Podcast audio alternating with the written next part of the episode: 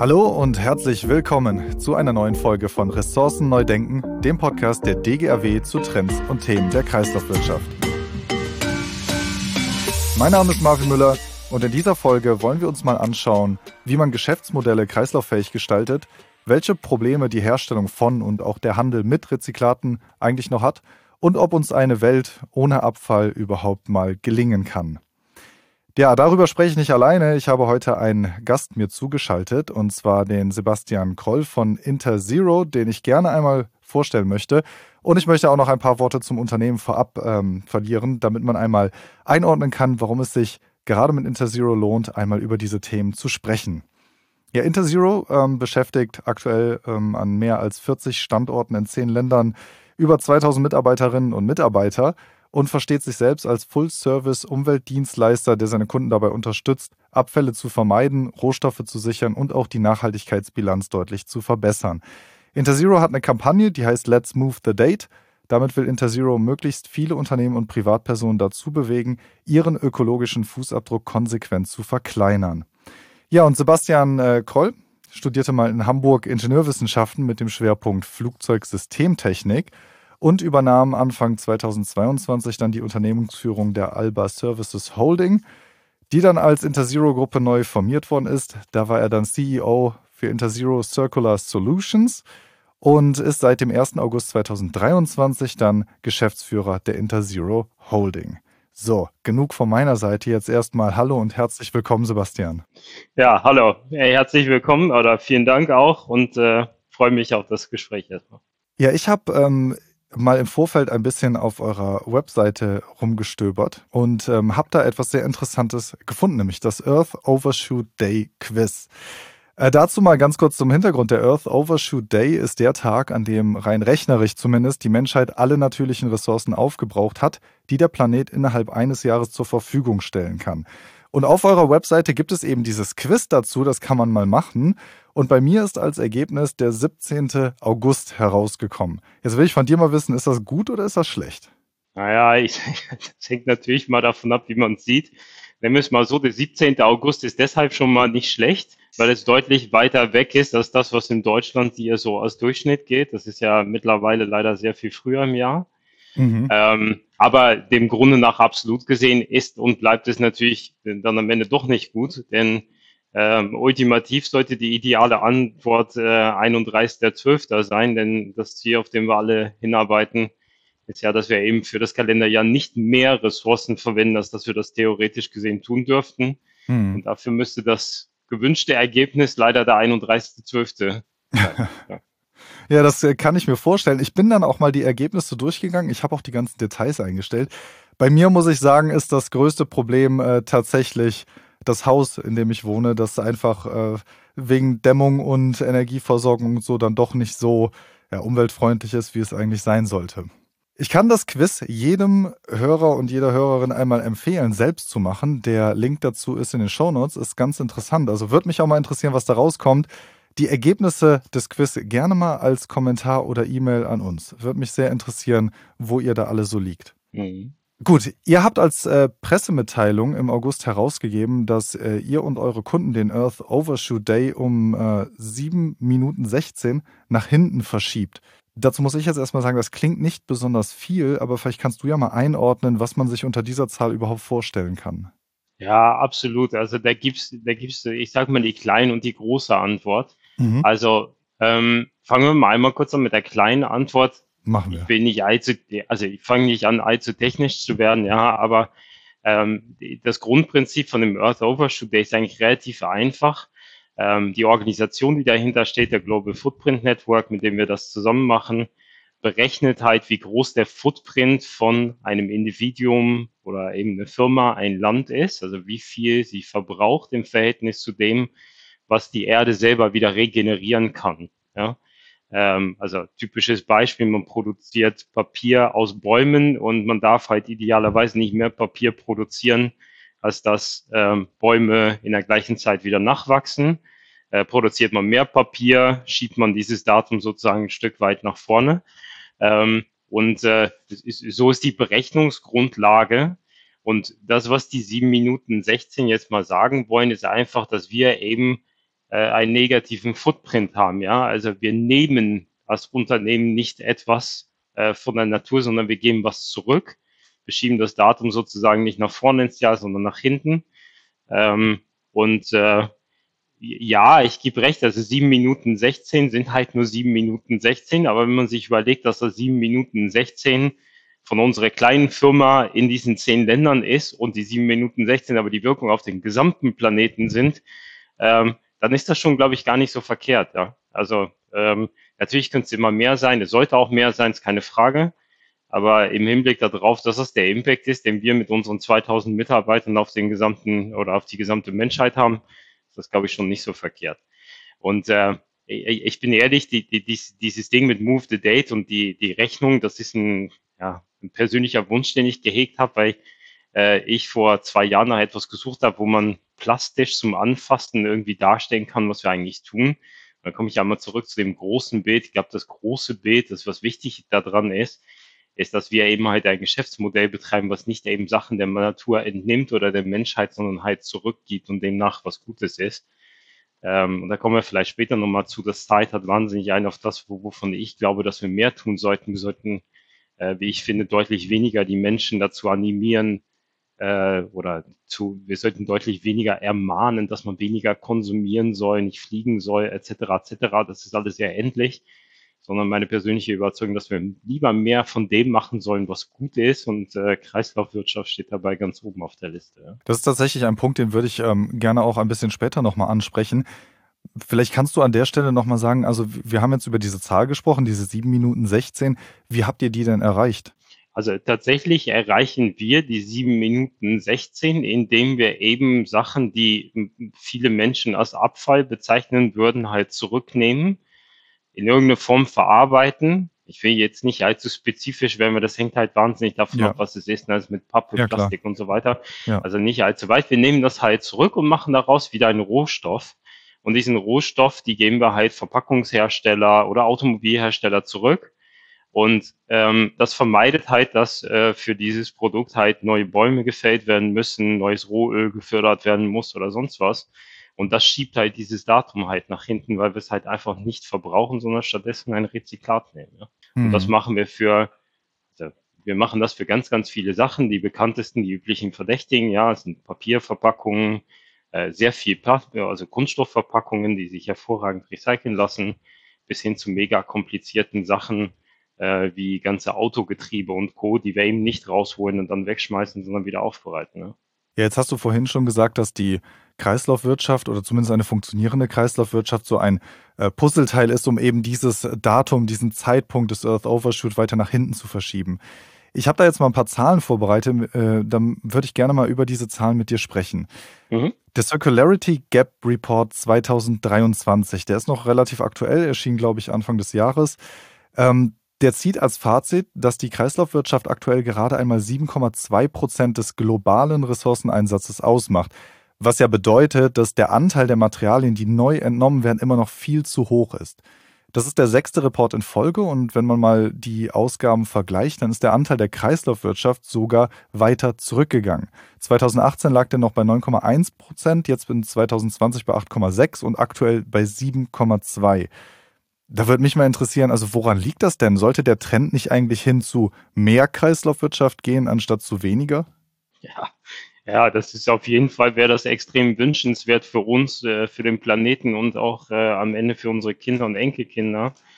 Äh, leider ist dem nicht so. Ich muss, ich muss Marvin einmal kurz ehrlich dazu sagen, dass ich die genaue Berechnungsmechanik von dem Circularity Report nicht kenne. Mhm. Weißt ja, es gibt ja viele etc. und die haben alle unterschiedliche Ansätze. Aber Fakt ist, ich will mal zwei Sachen dazu sagen.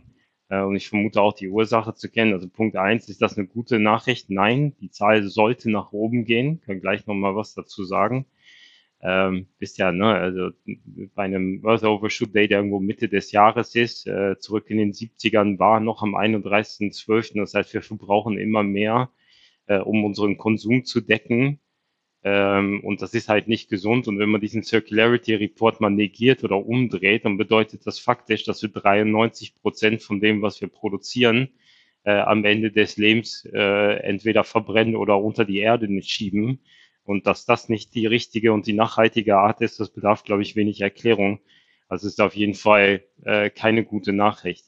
Vermuten, ich will schon noch mal einmal kurz auf die Frage eingehen, vermuten, die Vermutung ist äh, wahrscheinlich nicht falsch, wenn man davon aus, dass es einfach deshalb ist, weil der Konsum schneller ansteigt, dass das die Kreislaufwirtschaft hinterherkommen kann. Ja? Also wir haben ja auf der anderen Seite des Planeten, das darf man ja nicht vergessen, eine enorm schnell wachsende Bevölkerung, mhm. äh, die auch all das haben will, was wir haben, ne? äh, Autos, Handys, äh, Telefone etc.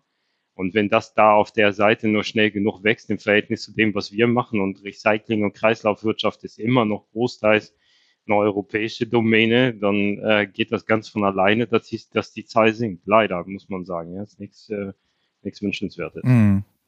Jetzt hast du gerade gesagt, also der Konsum weltweit gesehen steigt stärker an, als die Kreislaufwirtschaft da eigentlich hinterherkommt. Am Anfang hast du aber gesagt, ähm, du willst keine Einschneidung bei eben diesem Konsum fordern. Ist das nicht ein unauflösbarer Konflikt, der hier entsteht? Oder also wie lösen wir dieses Problem dann? Ja, das ist, das ist eine mega gute Frage. Ja, und ich, ich sage mal so, ich betrachte das wie folgt. Und ich, ich bin mir auch bewusst, Marvin, ich bin ehrlich, das ist keine besonders populäre Ansicht, die ich jetzt vertreten werde, aber es ist halt so. Fakt okay. ist, ja, es ist halt so, ja. Fakt ist, so wie wir im Moment mit dem Planeten wirtschaften, mit dem Planeten meine ich wirklich seine Ressourcen, äh, das hat keine Zukunft. Ja. Also wir, wir verbrauchen ungefähr zur Jahresmitte alles, was wir verbrauchen dürfen. Äh, es geht immer schneller nach vorne. Äh, ich glaube, über Klimawandel jetzt nichts sagen. Da gibt es andere Experten, die können das besser. Ich glaube, die Erkenntnis, dass das hier kein nachhaltiges Modell für die Zukunft ist, ist, glaube ich, mittlerweile bei jedem angekommen. Was ja immerhin auch schon mal wichtig ist. Das war vor, ich glaube, einem Jahrzehnt oder so auch noch nicht durchgängig hm. der Fall. Ja. So, und wenn du jetzt nach vorne gehst, jetzt sitzt du da und denkst, okay, was kannst du denn machen? Ja, und Fakt ist, du kannst nur drei Sachen tun. Die erste Sache, die du machen kannst, ist, du kannst der Welt sagen, hör zu, du musst aufhören zu konsumieren, weil wir machen den Planeten kaputt. Das Problem ist erstens, ich glaube sowieso nicht an einer Negativnachricht. Das liegt einfach begründet in meiner Persönlichkeit. Aber das Problem ist, die Hälfte, seien wir ehrlich miteinander, die Hälfte der Weltbevölkerung oder noch mehr, ich habe da keine Statistik zu, die will das gar nicht. Wir haben Jahrzehnte oder vielleicht Jahrhunderte gearbeitet für ein Wohlstandslevel hier in Deutschland, in Europa auf der anderen Seite der Welt erstrebt man den gerade an und diese Menschen, die wollen Auto fahren, die wollen ein Handy haben, die wollen in Urlaub fahren. Verständlich. Äh, oder was auch immer. Hm. Und da kannst du natürlich sagen, du sollst nicht, du darfst nicht, aber das wird unser globales Problem nicht lösen. Ja, also mach mal einen Haken dran, das, ist, das, das wird nicht reichen. So, wir werden nicht zurückkehren in ein, in ein Zeitalter, wo wir alles in Tontöpfen beim Supermarkt abholen und äh, niemand sein Dorf plus minus 50 Kilometer verlässt. Ja. Mhm. So, und der zweite Punkt ist, was man dann noch machen kann, ist, man kann in sehr großem Stil das Bevölkerungswachstum begrenzen. Äh, jetzt ehrlich, da gab es ja unterschiedliche Gehversuche mit Geburtenkontrolle und Beschränkungen und so, die haben auch alle nicht funktioniert und alle anderen Varianten lasse ich mal ganz schnell außen vor, ja. Und das heißt am Ende, wenn man nachhaltig dafür sorgen will, dass einen gewissen Wohlstand möglich ist und auch genossen werden kann von der Bevölkerung, gibt es nur einen Weg dahin, aus meiner Perspektive das hinzukriegen. Und das ist sicherzustellen, dass wir lernen, das, was wir in Verkehr bringen, länger zu benutzen. Und wenn es am Ende seines Lebens ist, es zurückzunehmen, wieder zu zerlegen und aus den einzelnen Grundbestandteilen ein neues Produkt zu machen, damit es eben nicht für den Kreislauf verloren ist. Und wenn man das macht, dann kann man auch nachhaltig konsumieren, ohne den Planeten kaputt zu machen wenn man jetzt mal sinnbildlich gesprochen dafür Sorge trägt, dass das Altfahrzeug, was man zum Schrottplatz bringt, wirklich wieder zu einem Fahrzeug wird. Hm. Wenn man den Zustand einmal erreicht, dann kann man das auch machen. Ja, ja, das stimmt wohl. Ist noch ein langer Weg bis dahin, ne? Ja. Ähm, ich würde mal gerne jetzt auf, auf eure Rolle an der äh, Stelle ein bisschen schauen, weil mit Interzero ist das ja auch genau etwas, was ihr ja macht. Du hast mir gesagt, als wir uns schon mal unterhalten haben, ähm, dass ihr, und das war wichtig dir zu betonen, dass ihr kein Entsorger seid. Kannst du da mal ein bisschen erzählen, also welche Rolle ihr dann genau innerhalb der Abfallbranche beziehungsweise auch als Dienstleister für die Kreislaufwirtschaft einnehmt? Ja, grundsätzlich ja. Ne, also ja, sagen wir es mal so, ich, ich bleibe ich bleib immer gerne bei meinem Standardsatz, ja. Also ein Kunde, der einen Entsorger beauftragt, bezahlt ihn, um Sachen wegzuschaffen ein Kunde bezahlt in der Regel bei uns Geld, damit er sein Zeug zurückkriegt. Ja, um es mal ganz simpel auszudrücken. Genauso ist im übertragenen Sinne der Grundgedanke. Also wir sind nicht dafür da, Sachen zu deponieren, zu verbrennen oder wohin zu verbringen oder sowas, sondern wir machen aus alledem, was ein Kunde uns gibt, wieder irgendein Produkt, was in irgendeiner Form wieder verwendet werden kann. Dafür sind wir da. Also das ist, glaube ich, äh, der große Unterschied. Jetzt will ich mich nicht hart differenzieren von der Entsorgungswirtschaft, die braucht es in Deutschland auch, ja, nicht falsch verstehen, ganz im Gegenteil, die sind ganz wichtig, aber das ist eben nicht das, was wir tun. Ja, was wir tun ist, wir erzeugen aus irgendwas, was der Kunde produziert, und der Kunde kann auch ein Privatkonsument sein im Übrigen, aber aus all dem, was da hinten rumkommt, ja, Sachen, die keine Ahnung, Gewährleistungsfälle, Sachen, die kaputt gegangen sind, Sachen, die man nicht mehr braucht und ultimativ auch Abfall, einfach wieder ein Produkt zu machen. Und das ist halt schon was anderes als ein klassischer Entsorger. Jetzt habe ich noch eine andere Sache, die ich ansprechen möchte, die du ähm, auch gesagt hast. Ähm, und das finde ich auch eine interessante Aussage, weil wenn wir über Kreislaufwirtschaft reden oder auch in den Medien, in der Gesellschaft Kreislaufwirtschaft diskutiert wird, dann wird sehr, sehr oft die Technik dahinter diskutiert. Und wir brauchen mehr oder andere Technik, bessere technische Lösungen, um überhaupt das zu schaffen. Du hast gesagt, Technik ist nicht die Lösung für unsere Probleme. Was ist denn dann die Lösung? Ja, ich, ich glaube, Marvin, wenn ich das einmal kurz sagen darf, ich glaube, ganz genau so habe ich es nicht gesagt. Ich habe nicht gesagt, dass Technik nicht die Lösung ist und Technik ist nicht der einschränkende Faktor. Okay. Also ist schon, schon ein Unterschied. Also natürlich mhm. brauchst du am Ende des Tages, wenn du eine Plastikverpackung recyceln will, eine Technologie, mit dem man das machen kann. Nur ich vertrete die Meinung, bei den meisten gängigen Sachen gibt es da schon wahnsinnig viel. Oder auch andersrum ausgedrückt, es gibt wahnsinnig wenige Sachen, die man nicht auch heute schon äh, sinnvoll recyceln kann. Der einschränkende Faktor ist, du brauchst das Zeug erstmal im Zugriff. Du musst es erstmal zurückkriegen.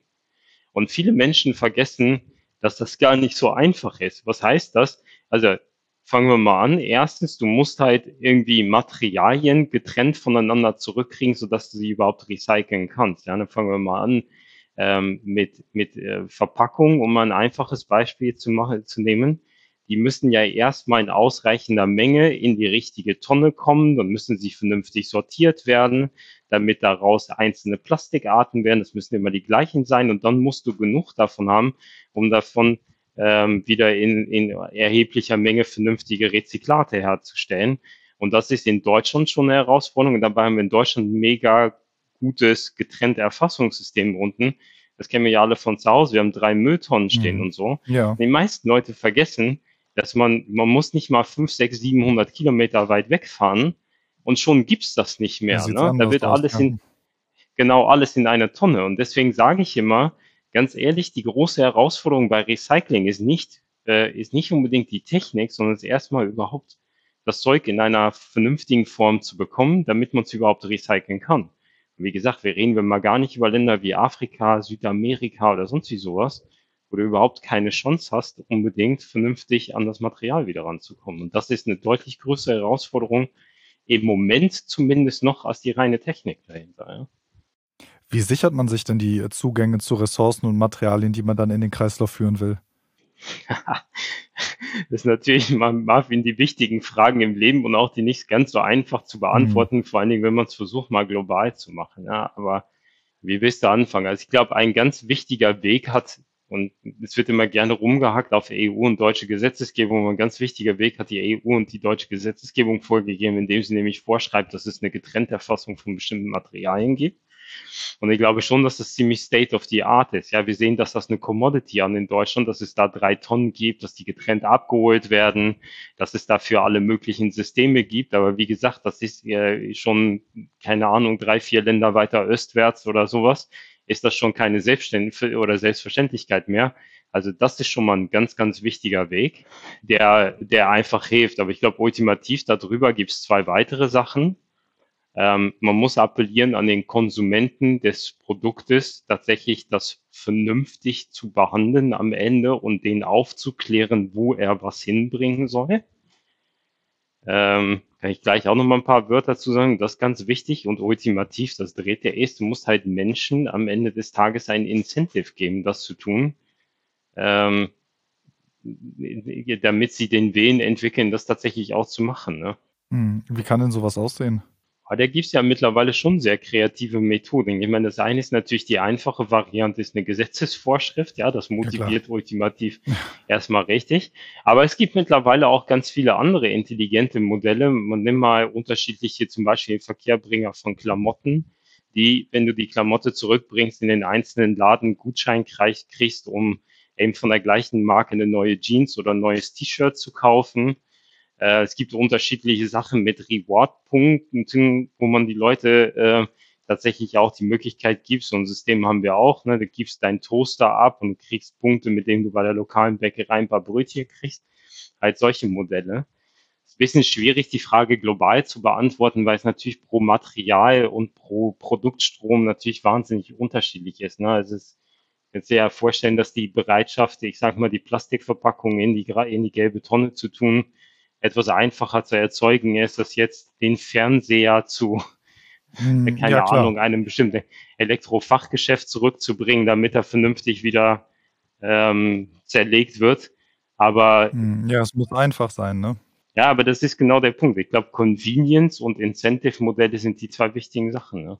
Ja, ja, eine wichtige Sache, über die wir auch mal sprechen müssen, ist das liebe Geld. Das Ganze ist natürlich auch teuer beziehungsweise kostet etwas und ähm, ja, wie, wie bekommt man das denn hin, so eine Rückführlogistik bezahlbar machen? Ja, eine, also speziell eine Rückführlogistik ähm, ist natürlich einer der Punkte, ähm, die ganz entscheidend sind, wenn man tatsächlich will, dass das, das Recycling funktioniert. Ja, und äh, ich, ich will da vielleicht einmal, Marvin, wenn es geht, einmal kurz einen Satz der Erklärung reingehen, weil ich glaube, es ist wichtig zu verstehen. Muss sich mal überlegen, ne?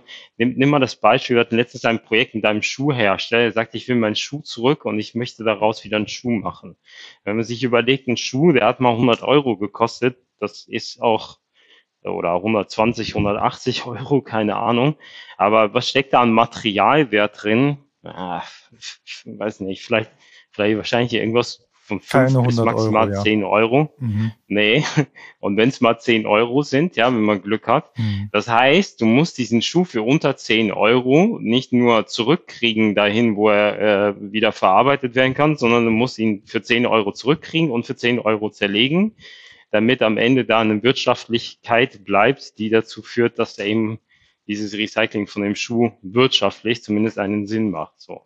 Und das ist immer noch der Treiber. Und das ist nicht einfach. Also, um jetzt einmal zurückzukommen, deshalb sind Logistiknetzwerke so wichtig, weil die machen einen ganz, ganz großen Teil von diesem Weg aus. Ja, ich sag mal, wenn man einen Schuh nimmt, Schuh besteht in der Regel nur aus zwei Materialien, eine Sohle und die obere Hälfte.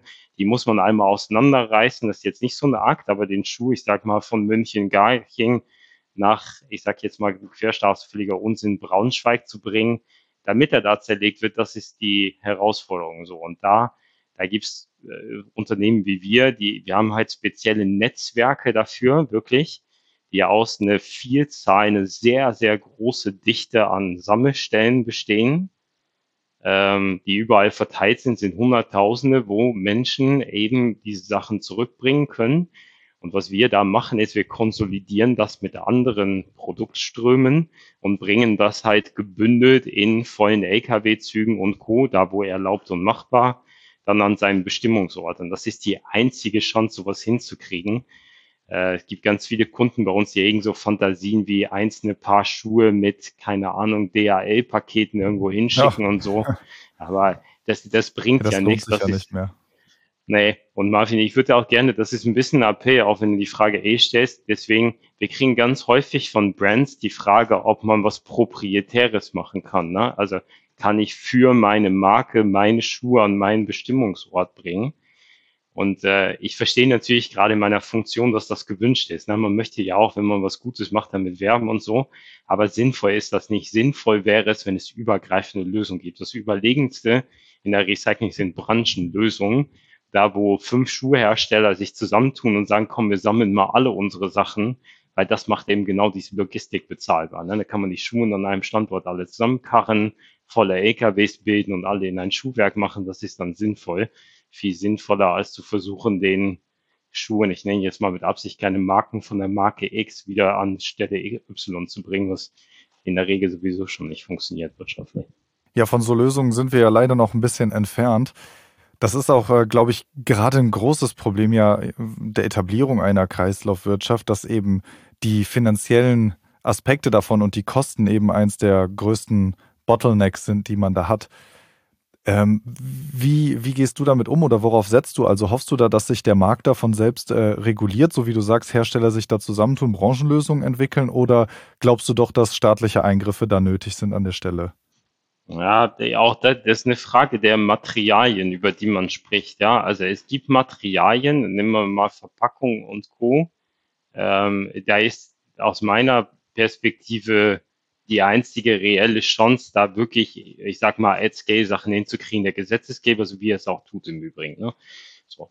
Ähm, nächstes, was kommt, das nächste große Ding ist ja Textil. Da hat auch der Gesetzesgeber eingegriffen, jetzt gesagt, am 1.1.25 gibt es eine getrennte Erfassung. Später soll es, vermuten die Experten, EPR-Scheme geben, also Extended Producer Responsibility.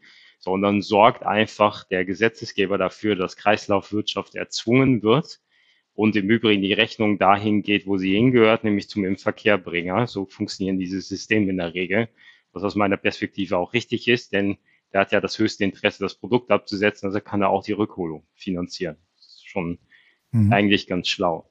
Mhm. Ähm, es gibt aber mittlerweile, das muss man sagen, das sehen wir ja auch, äh, ganz viele andere Beweggründe, die wichtig wären. Und zwar jetzt auch äh, erstmal nicht abdriften in geopolitischen Gesamtgegebenheiten, aber jetzt gerade in den letzten sechs, zwölf, 18 Monaten schon auch sehen, dass bestimmte Unternehmen sich Sorgen machen über den Zugriff auf bestimmte Werkstoffe, die nicht mehr vorhanden sind. Sie sagen, hey, warte mal, äh, ich sage jetzt mal ein Querbeispiel, alle Nickelminen befinden sich in Gebiete, wo ich sie nicht mehr äh, anfahren kann oder wo ich sie nicht mehr kaufen darf.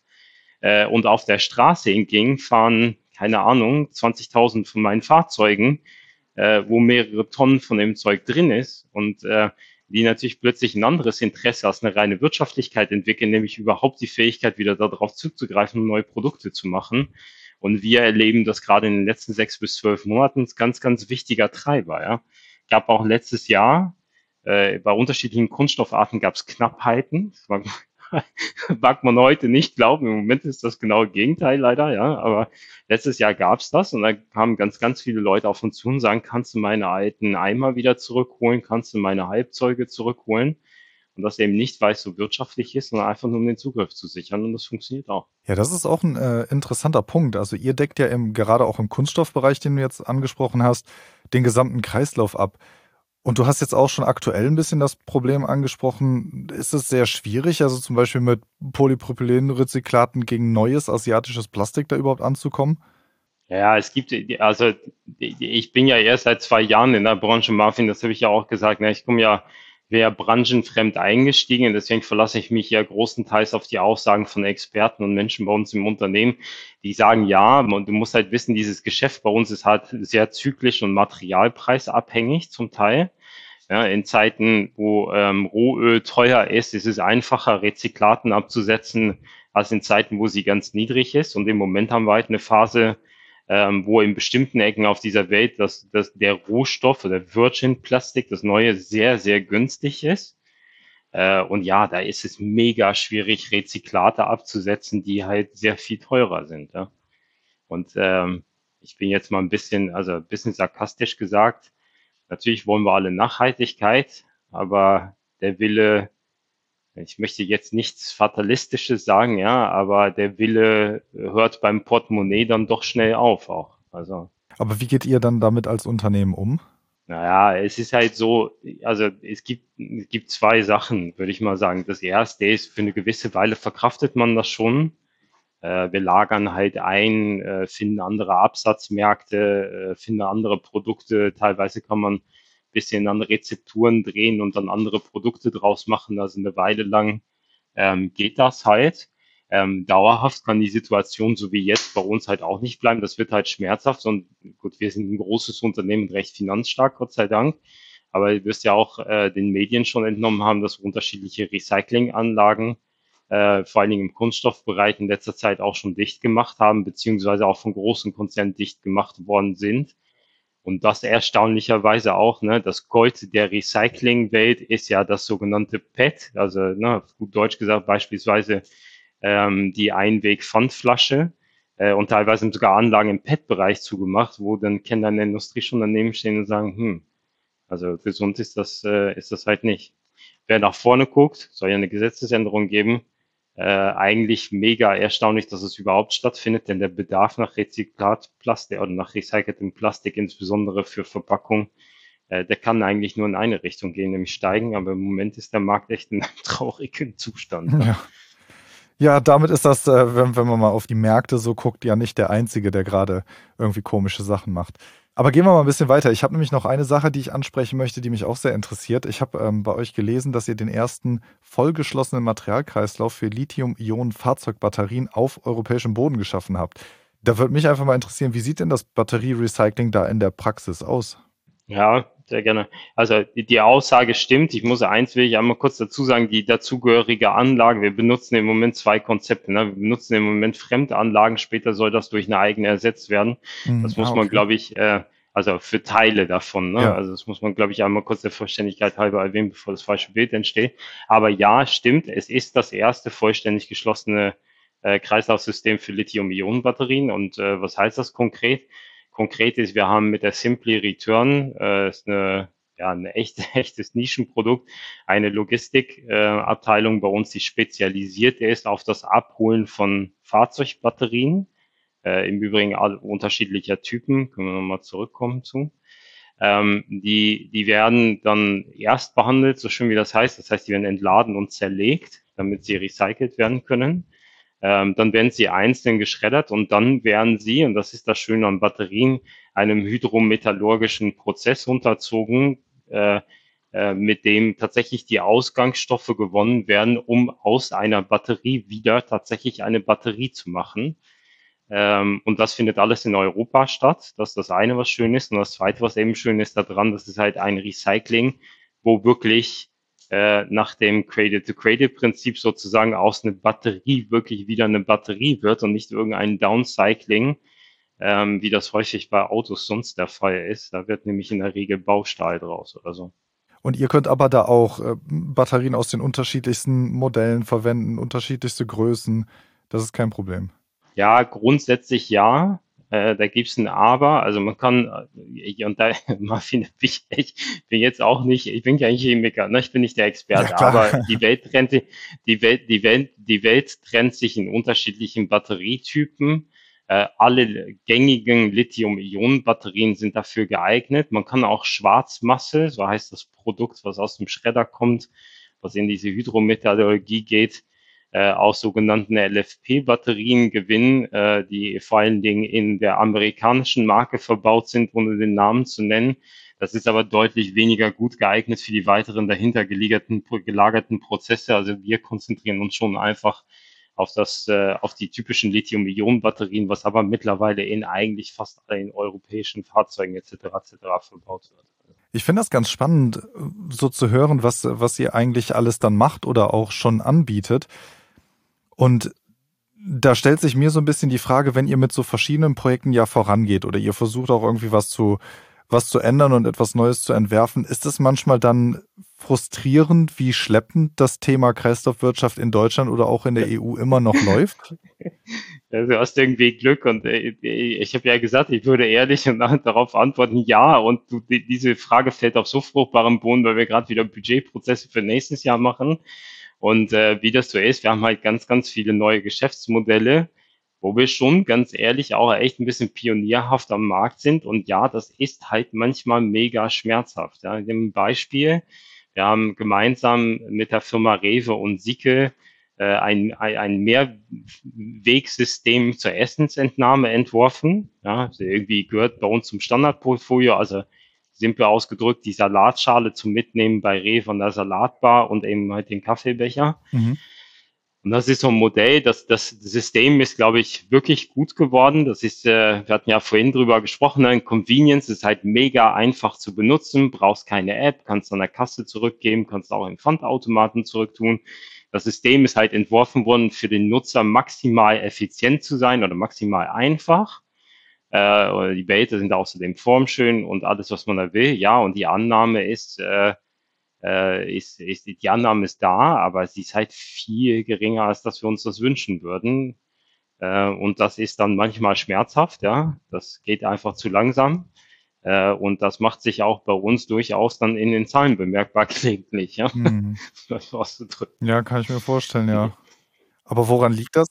Ja, ja, ich bin, ja, woran liegt das? Ich, ich weiß nicht, einige von diesen Modellen, die brauchen halt einfach, glaube ich, eine Weile, bevor sie ins Bewusstsein von den Konsumenten übergehen. Ja, also ich glaube, das glaube ich auch wirklich, ja, das sage ich nicht, weil ich in der Funktion bin, sondern ich glaube, dass in einer Welt in fünf Jahren oder meine Tochter, die ist acht, bis die 18 ist, da kommt keiner mehr auf die Idee, einen Kaffee in einem Einwegbecher an der Bäckerei mitzunehmen. Ja, das glaube ich tatsächlich.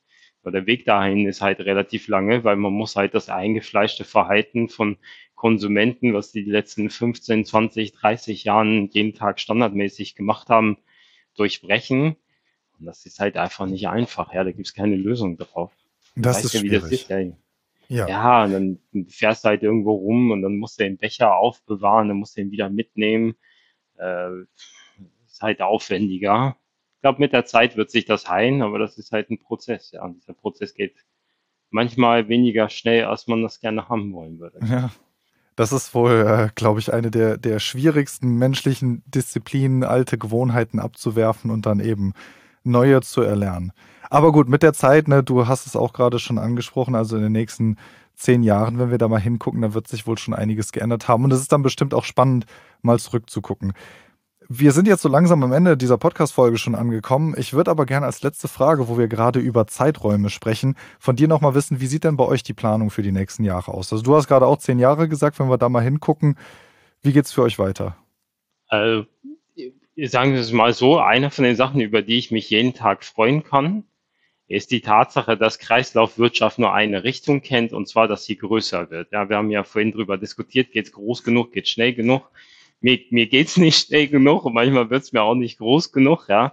Aber Fakt ist, und das ist gut, das ist gut für den Planeten und auch gut fürs Unternehmen ausnahmsweise mal, ja, ist, das Ding kennt nur eine Richtung. Ich glaube, wir müssen mehr davon machen und wir, zumindest so geht's uns, werden mehr davon machen äh, in ganz vielen unterschiedlichen Fällen. Insofern gucke ich echt sehr positiv in die Zukunft und das ist ein bisschen egal, in welche Richtung man guckt, egal ob man jetzt über einfache Sachen spricht oder über die komplexen Sachen, ne, die einfachen Verpackungen, die großen Lithium-Ionen-Batterien. Punkt.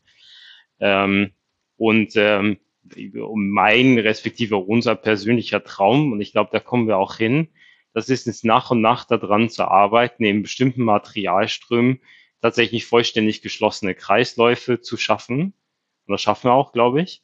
Äh, kommen wir mit der Konnotation eben halt zu sagen, äh, dann hat man tatsächlich diesen, diesen Grundgedanken von Zero Waste erreicht. Ja? Und äh, gerade auch im Bereich des Kunststoffrecyclings oder der Papierkreisläufe arbeiten wir sehr intensiv daran. Und da ist der Zeithorizont, in dem man schaffen wird, tatsächlich diese Kreisläufe so zu gestalten, dass kein Abfall mehr entstehen muss, die sind greifbar und dafür arbeiten wir. Das ist doch mal eine Aussage. Also da blicke ich auch gespannt drauf. Wenn du sagst, das ist greifbar, dann äh, ja, hoffe ich sehr, dass das auch so ist, denn es ist ähm, auf jeden Fall wichtig, dass sich da durchaus noch wesentlich mehr tut.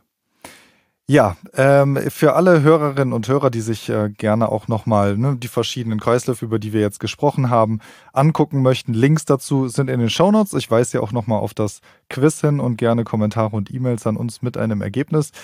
Ja, für heute und diese Folge bleibt mir dann äh, nur noch zu sagen, Sebastian, vielen, vielen Dank, dass du dir die Zeit genommen hast, um mit uns diese Folge aufzunehmen. Dankeschön. Ja, ebenso. Hat mich sehr gefreut. Vielen Dank.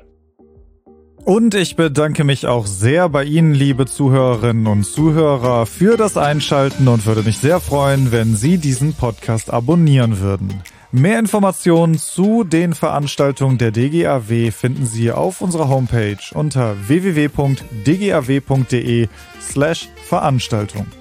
Viel mehr Informationen zu den Themen der Kreislaufwirtschaft und zu allen aktuellen Veränderungen finden Sie im Mitgliederbereich. Mit einer Mitgliedschaft in der DGAW profitieren auch Sie von unserem Netzwerk. Treffen auch Sie Entscheider der Branche und der Politik im Rahmen unserer zahlreichen Veranstaltungen und profitieren auch Sie von Kontakten mit langjähriger Berufserfahrung. Sie können sich außerdem auf Fachveranstaltungen zu aktuellen abfallwirtschaftlichen Themen weiterbilden und an Arbeitskreisen teilnehmen und damit branchenrelevante Gesetze durch Stellungnahmen und Positionspapieren mitgestalten. Mehr Informationen zu einer Mitgliedschaft der DGAW finden Sie ebenfalls auf unserer Homepage unter dgaw.de/slash Mitgliedschaft. Der Link dazu in den Show Notes.